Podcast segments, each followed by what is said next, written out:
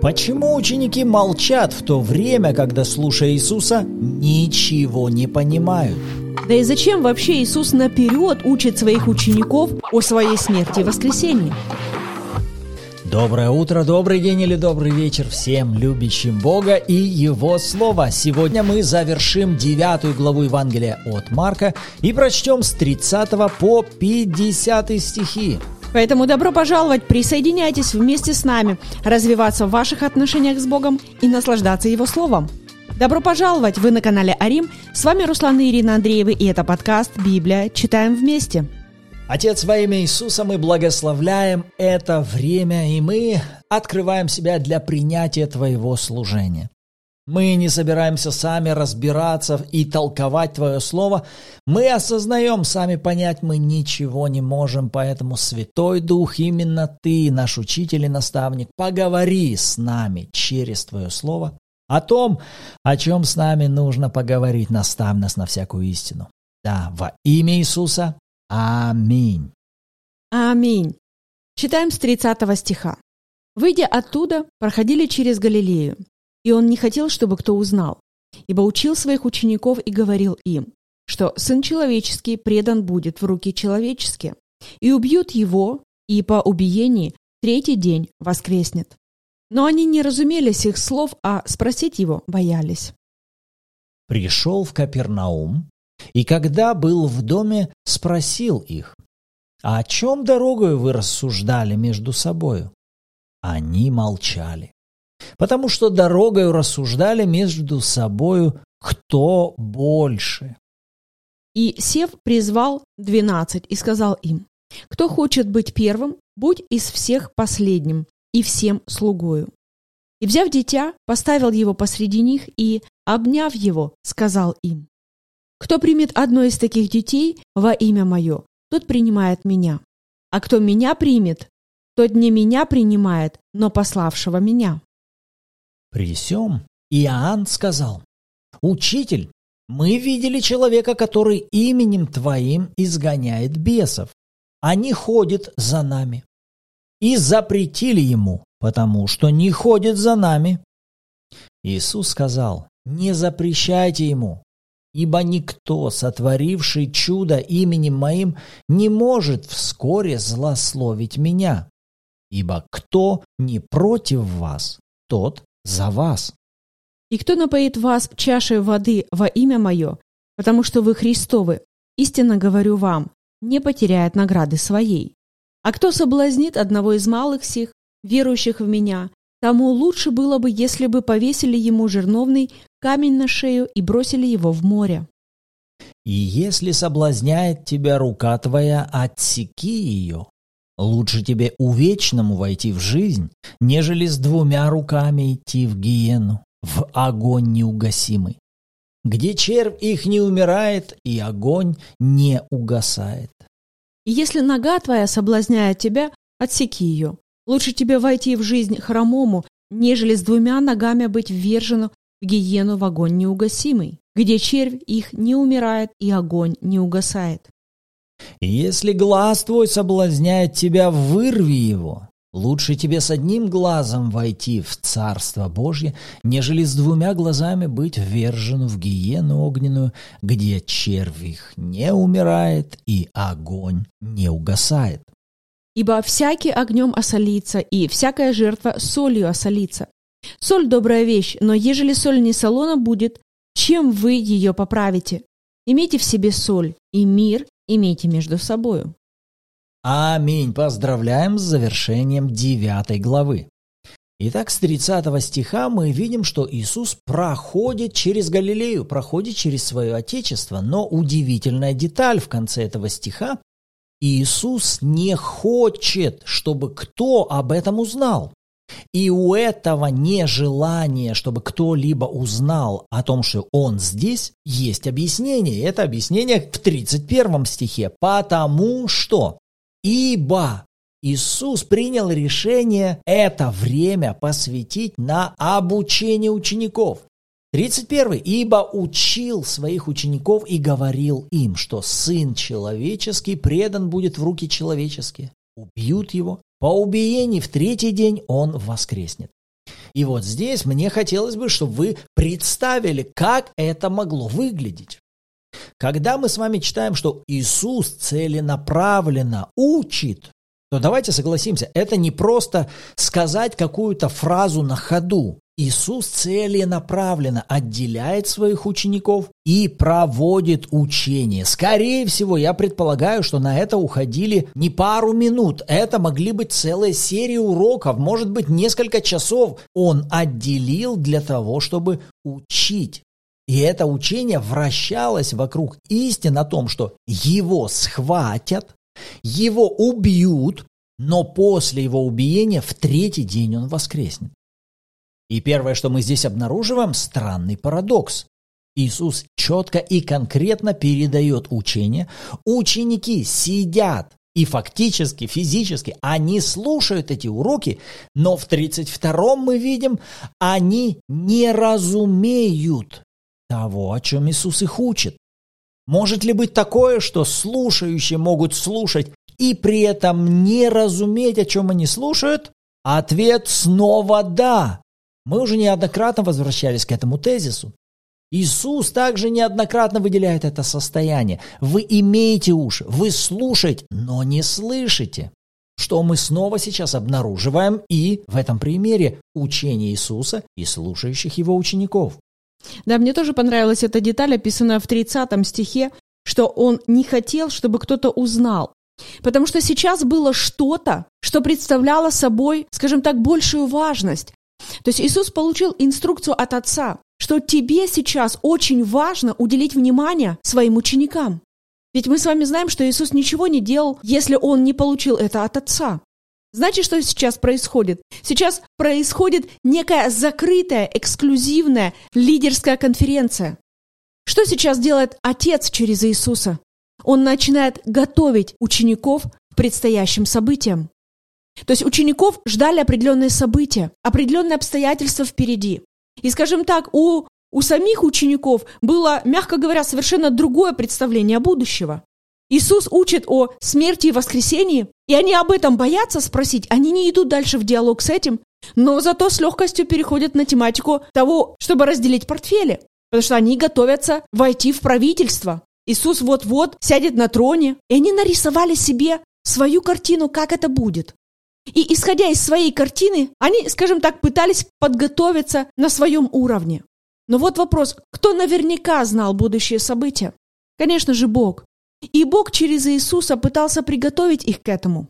Но весь вопрос в том, что Иисус никогда не будет заставлять нас с вами проходить ту или иную тематику. Мы видим, что Он поднимает этот вопрос, Он учит их. И вместо того, чтобы пойти в диалог с Ним об этом, они уходят в другую тему. И написано, что они не спросили, потому что боялись. Потому что эта тематика для учеников, она была им, скажем так, неудобной. Она несла какой-то страх, непонимание. Это вообще не входило в их планы. Это вообще э, шло в разрез того, к чему они хотели готовиться. Это не сходилось с их внутренней картинкой, а я хочу вот так, чтобы было. Я планирую, что будет вот это, вот это, вот это и вот это. И Иисус пытается их научить, ребята, вот что будет. И вот что вам нужно, чтобы быть готовыми к этим событиям. Но они его выслушали и тут же разворачиваются и все равно продолжают другую тематику. А я знаю, что в этом еще заметил. Обычно страх всегда связан с ожиданием возможного поражения. Вот давай вот так. Чего человек боится? Человек боится вероятного поражения, что, возможно, в той или иной сфере ему будет нанесено поражение в большей, в меньшей степени. Страх всегда связан с нанесением возможного поражения. Так вот, когда сейчас звучит фраза «они не понимают», а спросить боятся, от чего они боятся спросить? И два наиболее очевидных объяснения этим страхом будут связаны с их репутацией. Посмотри, может быть такое, что я не хочу сейчас спросить, чтобы те, кто сейчас рядом со мной, обо мне не подумали, что я вот такой недотепа. Все понимают, а я не понимаю.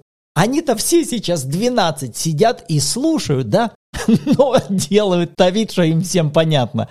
Но они что не совещаются, давайте будем спрашивать, не будем. Нет, они все молчат. Но каждый внутри себя-то не осмеливается спросить, чтобы в глазах других не выглядеть глупым. И второе, в глазах Иисуса тоже, чтобы не потерять свою репутацию, чтобы сам Иисус меня не посчитал. Да как ты такой непонимающий? Всем понятно, а тебе непонятно. И согласитесь, это один из самых распространенных видов страха. Страх о своей репутации. Но при этом это один из опасных видов страхов. Почему? Да потому что Павел спустя время скажет очень правильные слова. В Галатам 1 главе 10 стихе он скажет, «У людей ли я ныне ищу благоволение или у Бога?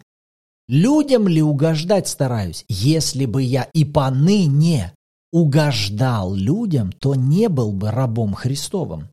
То есть Павел здесь даже закономерность показывает. Если бы я и поныне беспокоился о своей репутации, что обо мне люди подумают, что обо мне люди скажут, то я бы никогда не смог быть рабом Христовым. Вы видите, что эти вещи взаимосвязаны.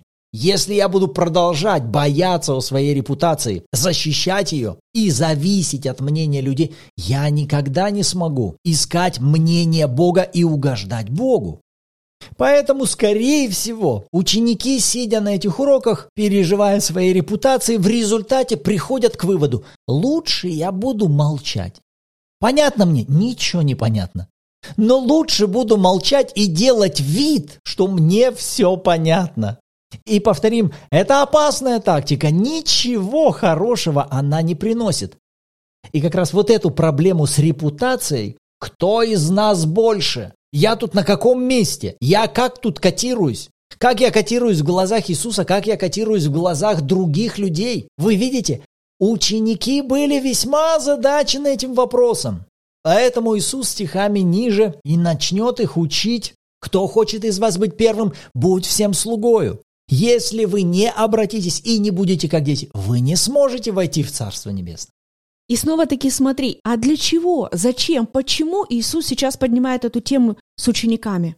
Да не просто так, чтобы расширить их горизонт понимания.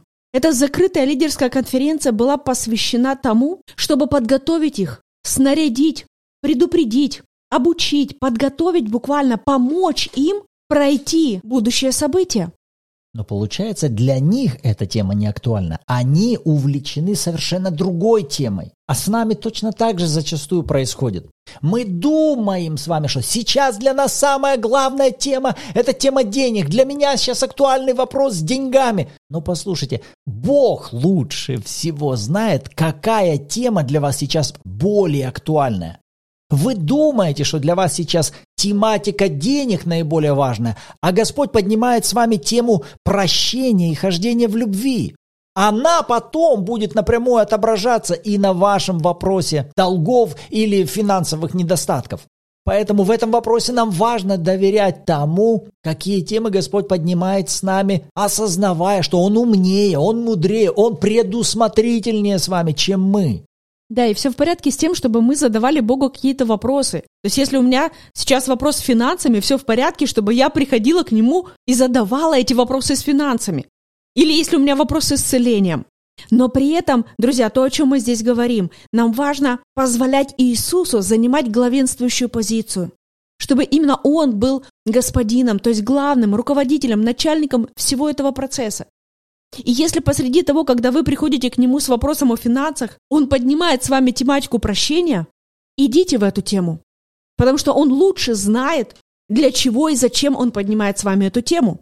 То есть это не то, что Бог уводит вас вообще в другую сторону, не связанную с вашей нуждой или с вашим вопросом. Нет, Он дополняет эту тему и выставляет в этой тематике правильный порядок. Например, давайте вспомним школу. Любой предмет возьмите. Например, алгебра. Когда мы приходили с вами на уроки, то у учителя был план. Первое, нужно выучить вот эту тему, потом вот этот подпункт, потом вот это. Потом закрепляем первое, второе, третье, переходим к следующему.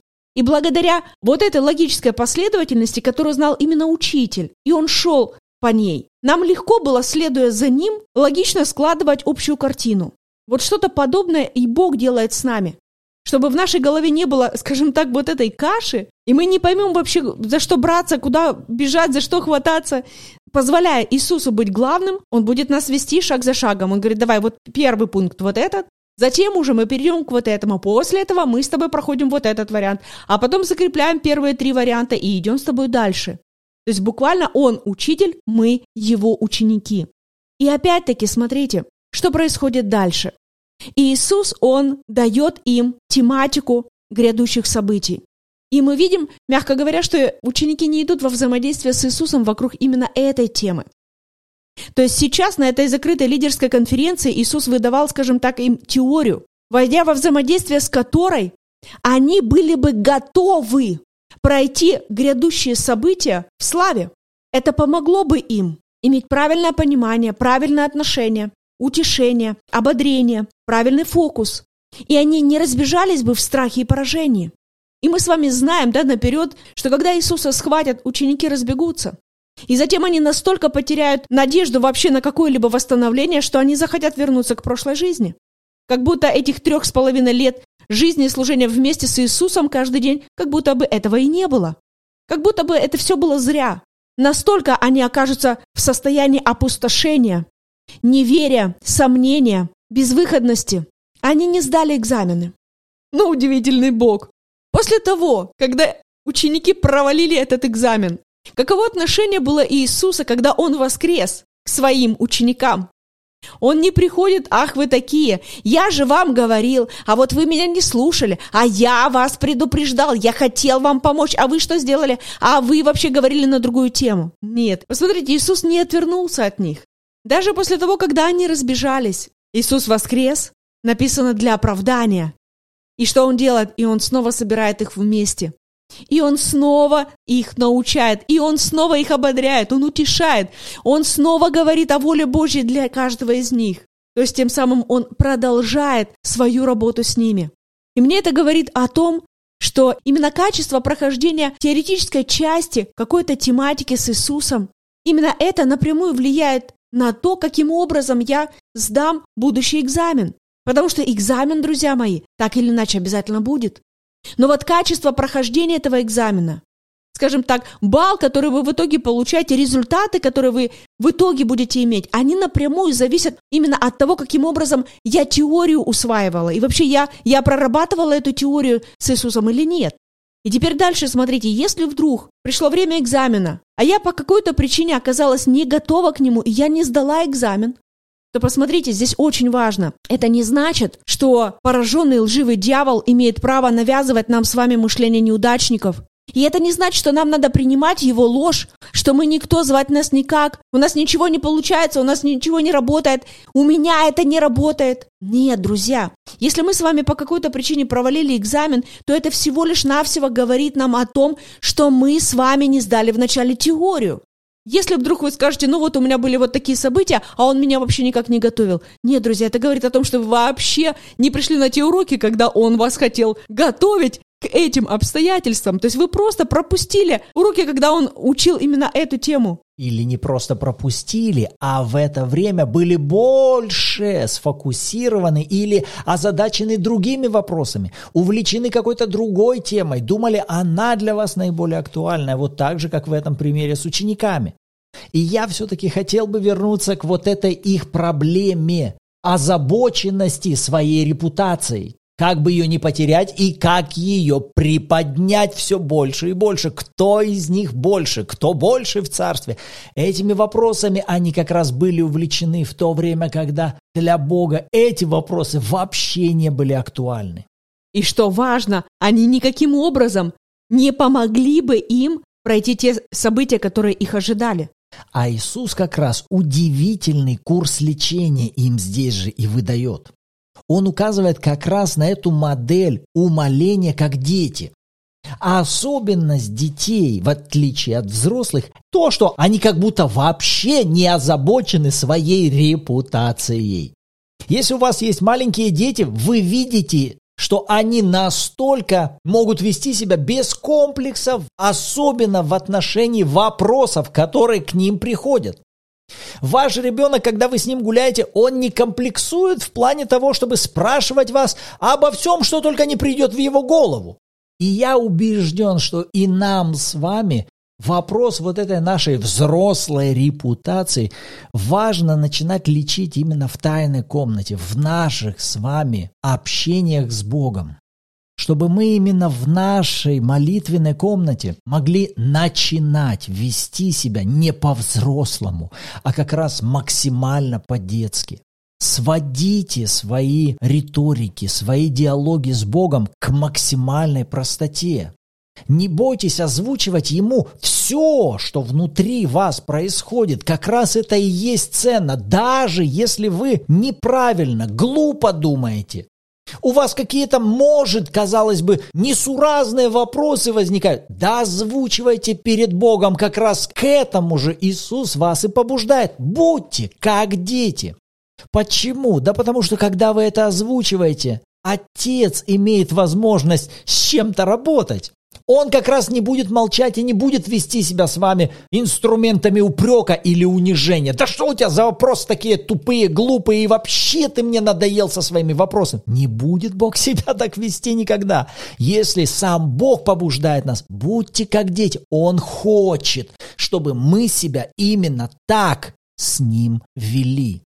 То есть чем меньше ребенок, тем у него вообще даже мысли такой не возникает, чтобы фильтровать свои вопросы к родителям через то, а что они обо мне подумают. Ой, у меня вопрос такой, ой, а надо сначала подумать, а как мама на меня будет смотреть после того, как я задам ей этот вопрос?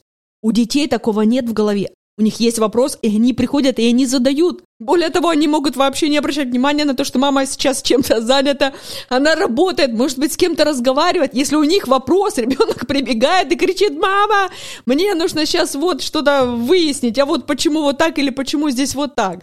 То есть ребенок абсолютно искренне, открыто, в простоте своего сердца прибегает к папе или к маме с тем вопросом, который есть у него в сердце.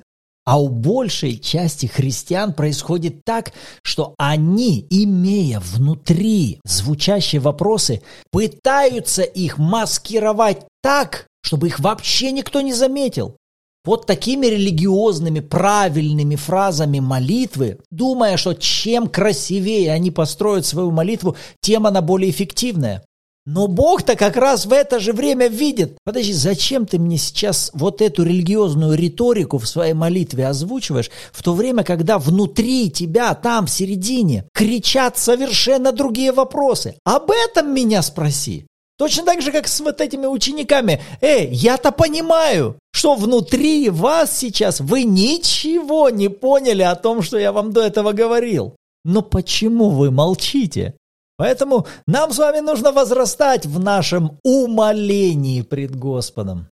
И все больше переставать переживать о своей репутации, позволяя Богу освобождать нас от мнения людей, а больше искать того, каково Его мнение обо мне, что Он обо мне думает, что Он говорит, чему Он меня учит. В этом нам с вами необходимо возрастать все более и более.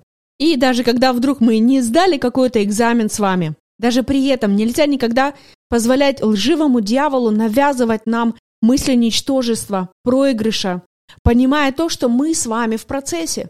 Поэтому, друзья, напоминаем, что мы с вами не пораженцы, мы ученики, мы в процессе, мы учимся. И у Бога никогда не бывает безвыходных ситуаций. Даже если вы провалили все возможные экзамены, но прямо сейчас вы искренне придете перед ним и скажете, отец, я нуждаюсь в тебе, прости, что вот тут, вот тут, вот тут я тебя не слушал, шел по своим каким-то путям, ты нужен мне, помоги мне. И знаете что? Он начнет с вами именно с того момента, где вы обращаетесь к нему. Потому что, позвольте, я напомню, что здесь он учит своих учеников. Он не учит здесь фарисейских учеников или еще учеников там кого-либо другого. Он учит здесь своих учеников. А кто это решает, чьим учеником он будет? Конечно же, сам человек. Это мы с вами определяем. Иисус, я хочу быть твоим учеником, чтобы ты был моим учителем. И поверьте, он будет это делать с радостью. Аминь. Вот те мысли, на которые Господь обратил наше внимание, а на что из этих стихов Господь обратил внимание ваше. Радостью почитаем обратную связь в комментариях и также в чате Bible в Телеграме, где каждую субботу в 14.00 по киевскому времени также проходят онлайн-эфиры в аудиоформате. И вы сможете послушать откровения других участников, при желании поделиться своими и вместе с нами снова погрузиться в атмосферу Слова Божьего. И в завершение давайте построим наше исповедание веры вокруг этих стихов. Я принимаю решение всегда быть максимально искренним и открытым перед Богом. Я отказываюсь бояться и беспокоиться о своей репутации. Христос является моей репутацией. Я облечен в Его праведность и в Его славу. Я отказываюсь давать место осуждению. Когда я ошибаюсь, я знаю, что Отец всегда принимает меня, и Он знает, как меня исправить. Во имя Иисуса. Аминь. Аминь. И также, друзья, мы верим, что каждый из вас, вы что-то получили сегодня для себя из этого выпуска. Поэтому добро пожаловать, вы можете ставить лайки, писать комментарии и делиться этим выпуском с другими людьми, помогая кому-то также влюбляться в Слово Божье. А на этом нам пора с вами заканчивать. Рады были быть сегодня с вами. В следующем выпуске услышимся. Благословений.